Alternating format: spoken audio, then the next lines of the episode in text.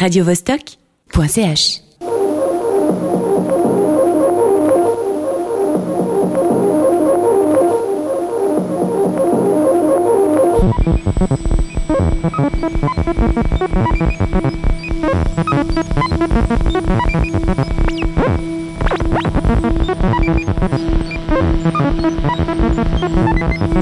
La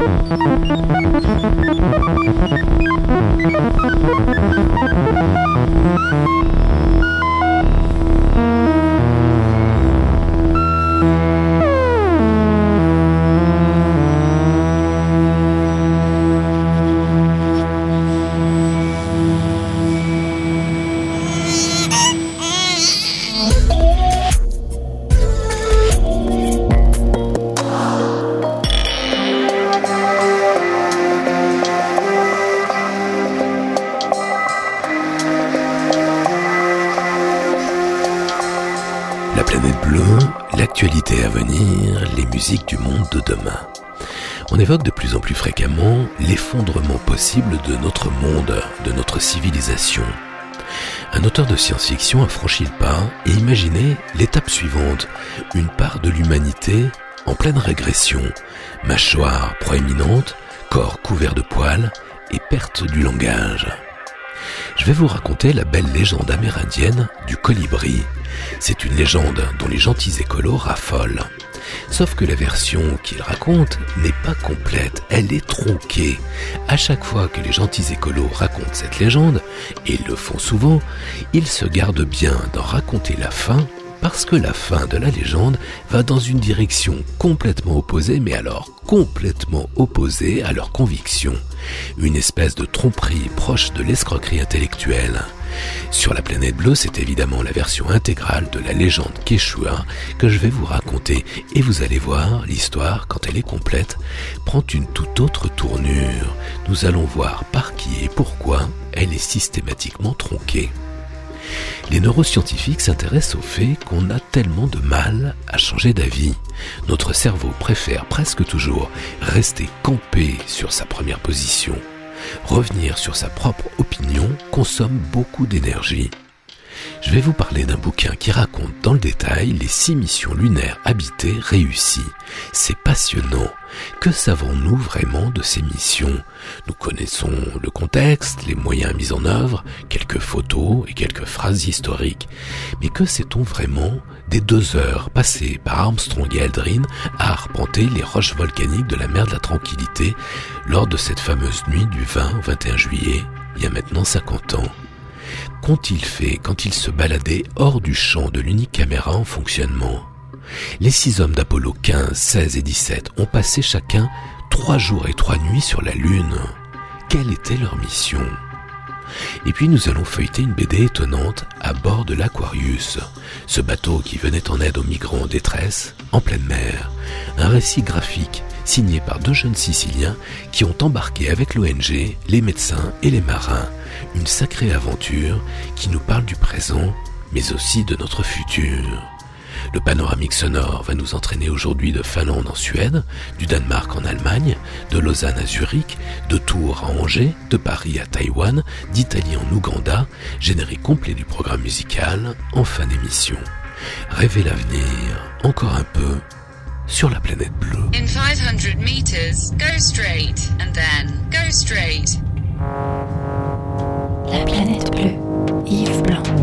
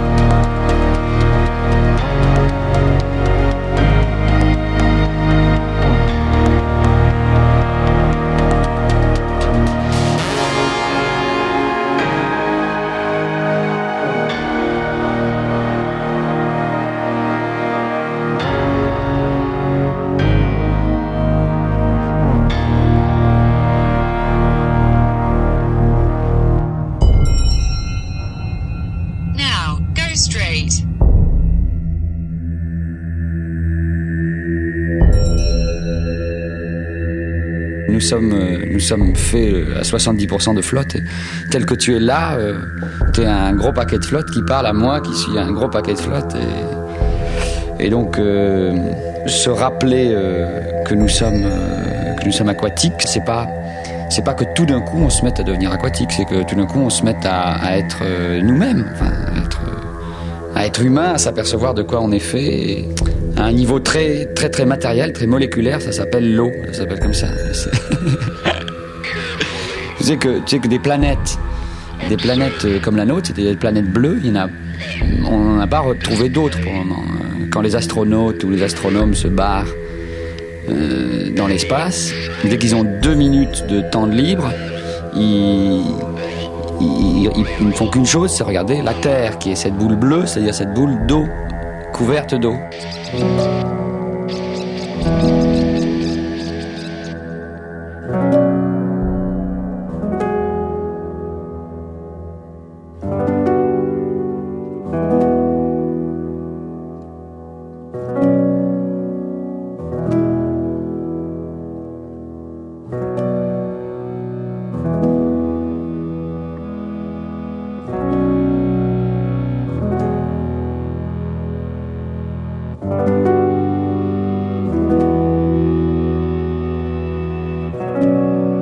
La planète bleue, le swing de l'âme.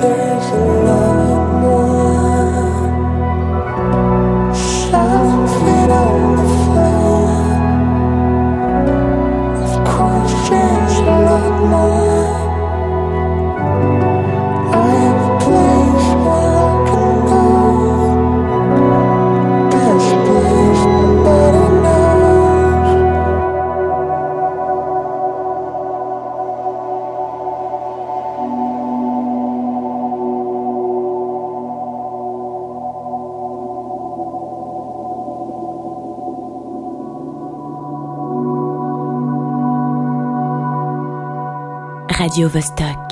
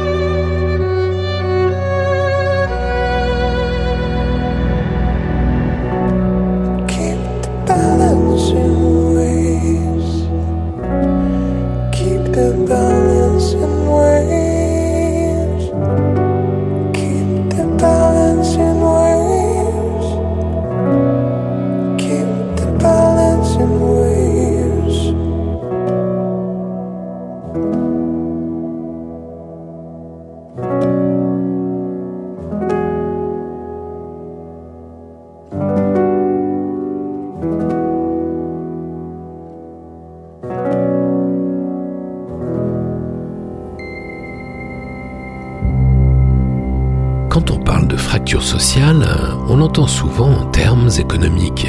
On parle de niveau de vie, de pouvoir d'achat. Il est pourtant une autre fracture sociale, tout aussi béante, mais dont la simple évocation semble mettre à peu près tout le monde mal à l'aise. C'est le fossé grandissant entre les élites intellectuelles et le peuple victime d'un déficit éducatif chaque jour plus angoissant. Cette déculturation qui fait les beaux jours des religions et du grand capital. Alors qu'on évoque de plus en plus fréquemment l'effondrement possible de notre monde, de notre civilisation, cette discipline nouvelle se nomme la collapsologie, on en parle souvent ici sur la planète bleue, un auteur français de science-fiction a décidé de franchir le pas et de pousser le bouchon un peu plus loin. Dans son nouveau roman, Erectus, Xavier Muller imagine une part de l'humanité en pleine régression. Mâchoire proéminente, corps couvert de poils, plus aucun usage du langage. Le patient zéro est localisé dans un laboratoire de la province de Mpula-Langa, non loin de Pretoria, Afrique du Sud. Très vite, sa vie au cauchemar planétaire. À New York, à Paris, à Genève, ces nouveaux bipèdes se multiplient, déambulant en meute, déboussolés, imprévisibles. Évidemment, c'est la panique. Les chercheurs s'arrachent les cheveux. D'où sort cette pandémie? S'agit-il d'un virus émergent Une fièvre hémorragique, genre Ebola? L'humanité tout entière est-elle destinée à régresser? Ces nouveaux humains sont-ils des monstres, des bêtes sauvages à éliminer de toute urgence ou des ancêtres à protéger? La fiction, qu'elle soit littéraire ou cinématographique, nous en apprend parfois plus que l'actualité. Les scénaristes sont parfois mieux informés que les journalistes le rôle de la science-fiction reste essentiel. Bon là, c'est écrit dans un style assez plat, mais avouez que le pitch vole des tours. Erectus de Xavier Muller chez XO Éditions.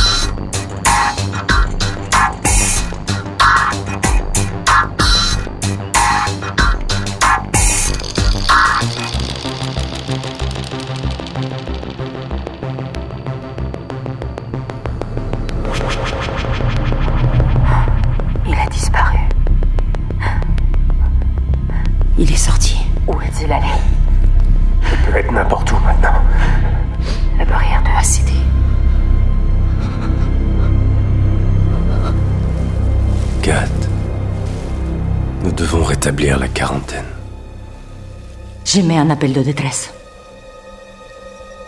Contrôle, ici station. Station pour contrôle. Actuellement, l'échantillon n'est plus localisé. Il doit être considéré comme hostile et mortel. Notre objectif est de l'isoler et de le détruire conformément à la procédure. Nous poursuivrons le dit plan d'action, sauf instruction contraire. Kat, Merci de rendre compte. on les a perdus. Ils ont pu recevoir le message? En partie, je pense. Il n'y a aucun moyen d'en être sûr.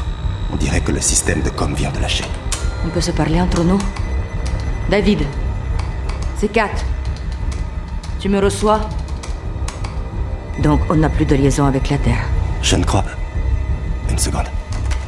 C'est ça. On n'a plus de liaison extérieure. Les gicleurs auraient interféré avec le système de com? Non. Les systèmes sont tous indépendants. Et on peut faire un diagnostic depuis ici? L'émetteur est en panne. Mais il faut sortir pour y avoir accès. Et rétablir la liaison avec la Terre. Alors il faut que je sorte.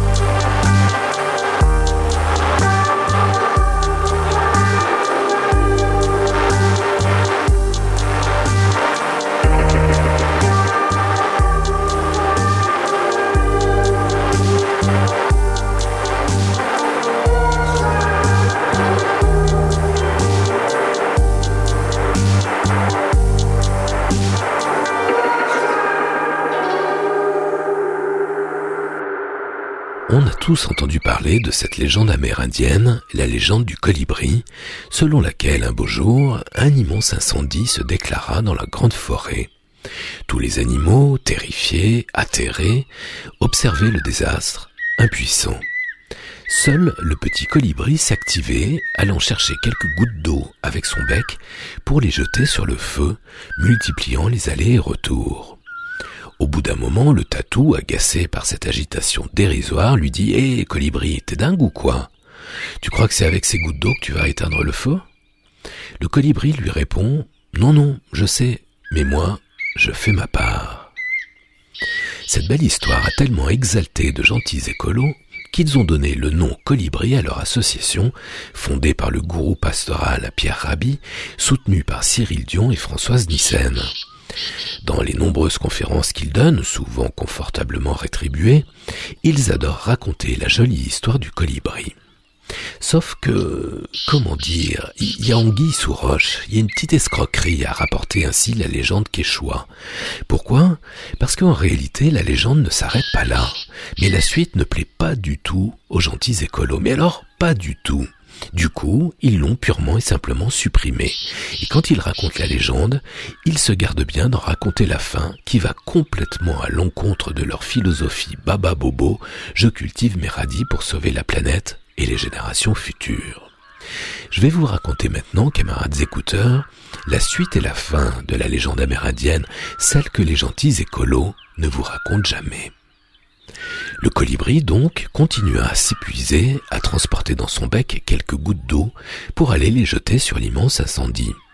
Au tatou qui lui fait remarquer que son action est parfaitement inefficace, le colibri répond Oui, oui, je sais que ça ne sert à rien, mais moi, je fais ma part. Alors le tatou ajouta Et colibri, tu sais que plusieurs centaines d'hommes armés de lance-flammes sont en train d'allumer des feux partout à travers ce qu'il reste de forêt. Ils ont aussi empoisonné l'eau que tu tiens dans ton bec. Mais le colibri, qui volait vers les flammes, était déjà loin. Soudain, un sanglier entreprit de charger les hommes. Avec ses défenses, il perçait les réservoirs d'essence et les jambes des pyromanes.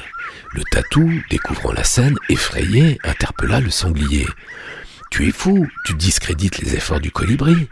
À mettre les humains en colère, tu risques ta vie et celle de tous les animaux de la forêt. À quoi le sanglier répondit Eh Tatou, réveille-toi, je suis juste en train de faire le nécessaire.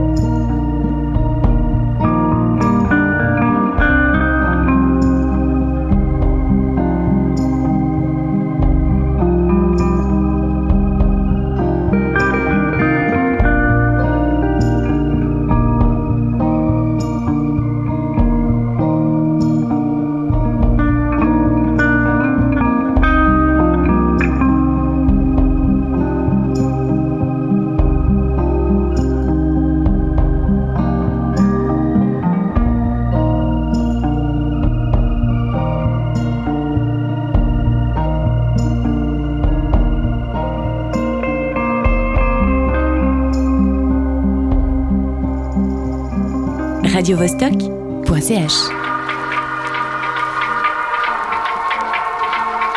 C'est l'histoire d'une planète, on l'appelait la planète bleue, parce qu'elle était couverte aux deux tiers par les océans. Et cette planète faisait du bruit.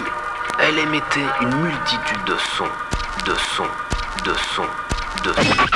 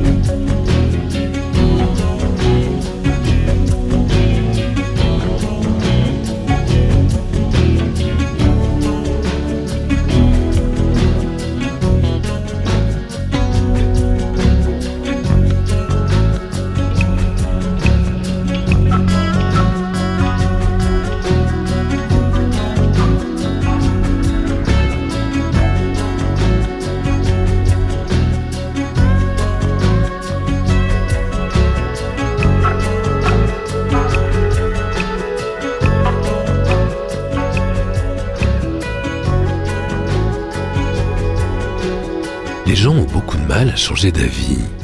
On pourrait croire une conversation entendue au café d'à côté, mais pas du tout. C'est un neuroscientifique du département d'études cognitives de la prestigieuse ENS, Stefano Palmenteri, qui commente une troublante étude. Les chercheurs ont demandé à un échantillon de la population d'opérer un choix entre deux propositions, A ou B. Si par exemple vous choisissez au hasard A, ça vous rapporte un point. Très bien. Du coup, au tour suivant, vous choisissez à nouveau A, même sans savoir si B ne vous aurait pas rapporté un point également. C'est le premier élément que révèle l'étude. On préfère toujours son premier choix, même sans raison. Pire, et c'est le second élément, si un sujet gagne trois fois de suite avec A, il faudra en moyenne qu'il perde ensuite six fois de suite avec A avant d'opter pour B. C'est dire si on a du mal à revoir notre opinion nous avons besoin de bien plus de preuves pour changer d'avis qu'il nous en a fallu pour forger notre première opinion. C'est bizarre, hein, cet entêtement. On appelle ça un biais de confirmation. La priorité de notre cerveau, c'est de confirmer ses propres choix. Il supporte mal la contradiction. Intéressant, non? Pareil quand on reçoit une nouvelle information. Si elle va dans le sens de ce qu'on sait déjà, on l'adopte facilement sans la vérifier. C'est ce qu'on fait par exemple quand on applaudit un conférencier. On l'applaudit parce qu'il vient de dire quelque chose dont on était déjà persuadé. On applaudit donc précisément les moments les moins intéressants de sa conférence. En revanche, si la nouvelle information est divergente, notre cerveau demandera plus de preuves avant de changer d'avis. Quand nous raisonnons sur un sujet à propos duquel nous avons déjà un avis, notre cerveau ne mobilise pas les mêmes circuits neuronaux que ceux utilisés pour un sujet sur lequel nous n'avons pas d'opinion préétablie. Pas étonnant que les neuroscientifiques s'intéressent aux fake news qui squattent le web. Au Colorado, un mouvement de plus en plus populaire, efficacement relayé par les réseaux dits sociaux, assure que la Terre est plate. Les flat earthers, les platistes, sont soutenus par les républicains, la droite américaine. Ils ont multiplié leur audience par quatre et rassemblent des millions de vues sur YouTube. Les neuroscientifiques répertorient pas moins d'une centaine de biais cognitifs à l'œuvre dans la propagation de ces âneries. Exemple. Le biais de négativité, c'est la tendance à privilégier les infos négatives, menaçantes, ou l'effet de halo, qui nous pousse à croire plus facilement un événement parce qu'il s'est déjà produit dans le passé. De tout temps, des benets ont échafaudé des théories fumeuses. L'élément nouveau, c'est la caisse de résonance de la toile qui produit un effet immédiat. Ils ne se sentent plus seuls. Le type persuadé que la Terre est plate va immédiatement trouver sur le web 200 ou 300 gugus qui partagent son avis, et l'isolement au sein de groupes qui partagent la même opinion mène à la radicalisation.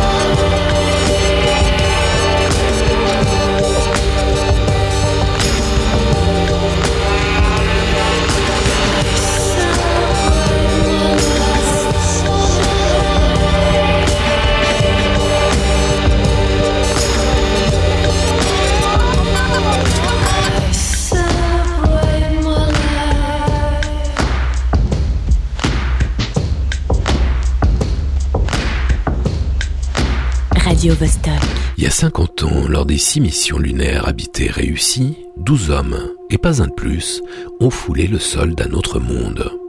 Depuis 50 ans, plus aucun humain n'est retourné sur la Lune.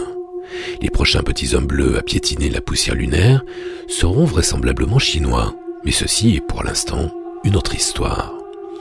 Tout récemment, je vous présentais le livre de Pierce Bisoni, Ils ont marché sur la Lune, un splendide recueil de nouveaux visuels numérisés à partir des pellicules photo Hasselblad conservées en chambre froide à la NASA.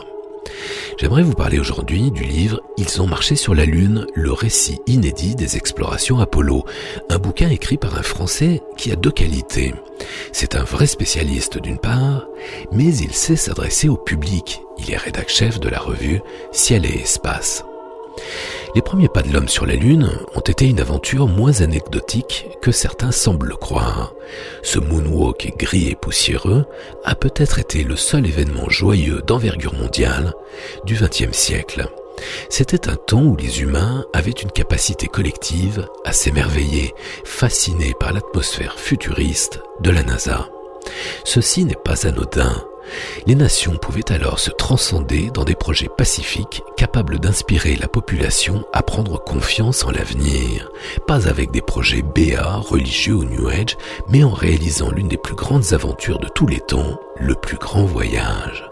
Ce 21 juillet 1969, les Américains réussissaient un truc que les Chinois ne feront jamais, malgré les risques énormes pour Armstrong et Aldrin, les chances de revenir vivants étaient inférieures à 50%, la NASA a fait le choix de retransmettre l'aventure en direct. Résultat, ce 21 juillet 1969, 450 millions de terriens étaient scotchés devant leur téléviseur au même instant. Lors d'une longue conversation sur le futur, Robert Laffont m'avait confié cette phrase Quand on pense que ce soir-là, il y a des gens qui sont allés se coucher. C'est vrai, c'est dingue. Les douze hommes qui ont posé le pied sur la Lune sont les seuls humains à avoir visité un autre monde, les seuls à avoir vu la Terre depuis un monde extraterrestre. Mais que savons-nous vraiment de ces six missions lunaires? Nous connaissons le contexte, les moyens colossaux mis en œuvre, quelques visuels emblématiques et quelques phrases historiques, guère plus. Par exemple, que sait-on vraiment des deux heures passées par Armstrong et Aldrin à arpenter les roches volcaniques de la mer de la Tranquillité lors de cette fameuse nuit du 20 au 21 juillet 1969 Qu'ont-ils fait pendant qu'ils se baladaient hors du champ de l'unique caméra en fonctionnement? Qui sait que les six hommes d'Apollo 15, 16 et 17 ont passé chacun trois jours et trois nuits sur la Lune? Quelle était leur mission? Ce livre est passionnant de la première à la 500e page. Ils ont marché sur la Lune, le récit inédit des explorations Apollo, Philippe Enarejos chez Belin.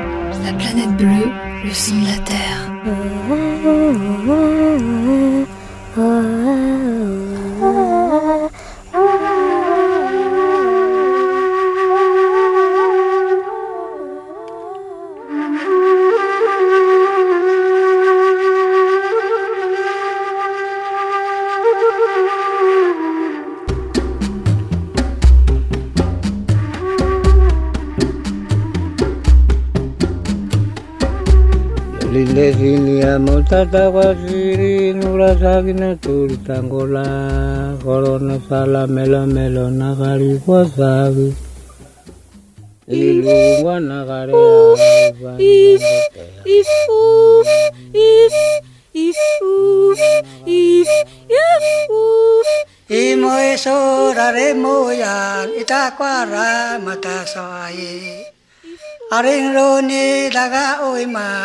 taya pangange ya Baba oni ya daga oima owa lao ye shimuga wa. Mina ka hol hugalga oi. Taita ya mina balak mabakayal itaga oi. Kinabahan mamu oyi kami nga kahul hugal. Mahowai se moga oima pawa oto gawa ma ala ke mamu oyi Taitaya matanak. Pasawa ay miyan gawa sami kanye yaragiyak. Taitaya matana. Itakwara kyuray si may. Aring roni laga uy ma makataya masagagay. Anasimo uyigawa nabalae hamakani. Taisimo araka teoksimo ngasalmamu. Rahima ko.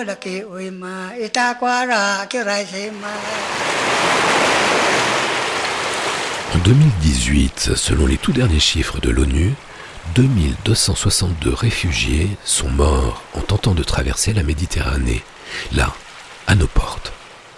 Et ce n'est que le début. Bientôt, aux déracinés par la guerre et la misère, il faudra ajouter les réfugiés climatiques.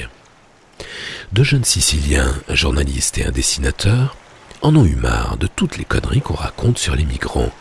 Ils ont décidé d'aller voir ce qui se passe de leurs propres yeux. Ils ont embarqué à bord de l'Aquarius, vous savez, ce fameux bateau affrété par l'ONG SOS Méditerranée, qui venait en aide aux migrants en détresse en pleine mer. En deux ans, l'Aquarius a porté secours, peut-être sauvé 17 000 personnes. Aujourd'hui, il est quai. SOS Méditerranée cherche un nouveau bateau et un nouveau pavillon pour pouvoir naviguer à nouveau et sauver de pauvres gens encore et encore. Les deux Siciliens ont donc embarqué sur l'Aquarius, rejoignant les membres de l'association, les médecins de MSF et les marins, au total 35 à 40 personnes. Ils en rapportent un étonnant documentaire en forme de BD. Ces migrants viennent de Libye et d'une dizaine de pays africains. Ils fuient la misère, les violences, la torture, l'esclavage. Ils cherchent la liberté, la paix, une vie meilleure, vers une Europe de plus en plus intolérante. Durant ces 15 dernières années, 30 000 personnes sont mortes en tentant de traverser la Méditerranée et reposent au fond de la mer. C'est un passionnant documentaire graphique sur une véritable honte européenne, une BD qui donne à penser. L'histoire de l'Aquarius, c'est notre passé récent, c'est notre présent, et c'est un pan de notre futur. À bord de l'Aquarius, Marco Rizzo et Lelio Bonacorso chez Futuropolis.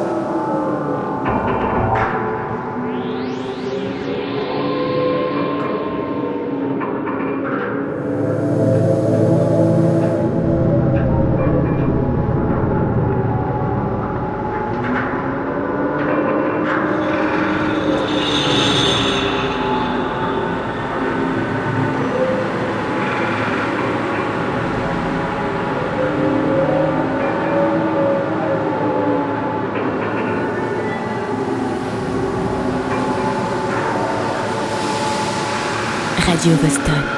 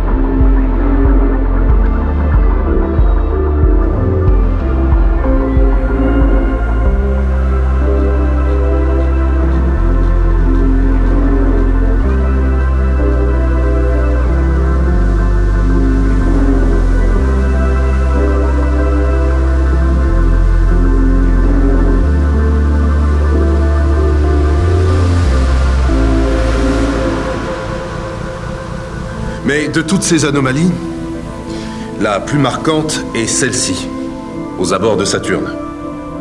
Une perturbation de l'espace-temps. Est-ce que c'est un trou de verre? Apparu il y a 48 ans. Et où est-ce qu'il mène? Dans une autre galaxie. Un trou de verre, ça n'a rien de spontané. Quelqu'un l'a placé là. Euh Hmm. Et quel qu'il soit, on dirait bien qu'il veille sur nous. Ce trou de verre nous permet de voguer vers d'autres étoiles. Il est arrivé pile quand on en avait besoin. Ils ont placé des mondes potentiellement habitables à notre portée. 12 mondes que nos premières sondes ont repérés. Vous avez envoyé des sondes là-dedans? On y a même envoyé des gens. Il y a dix ans.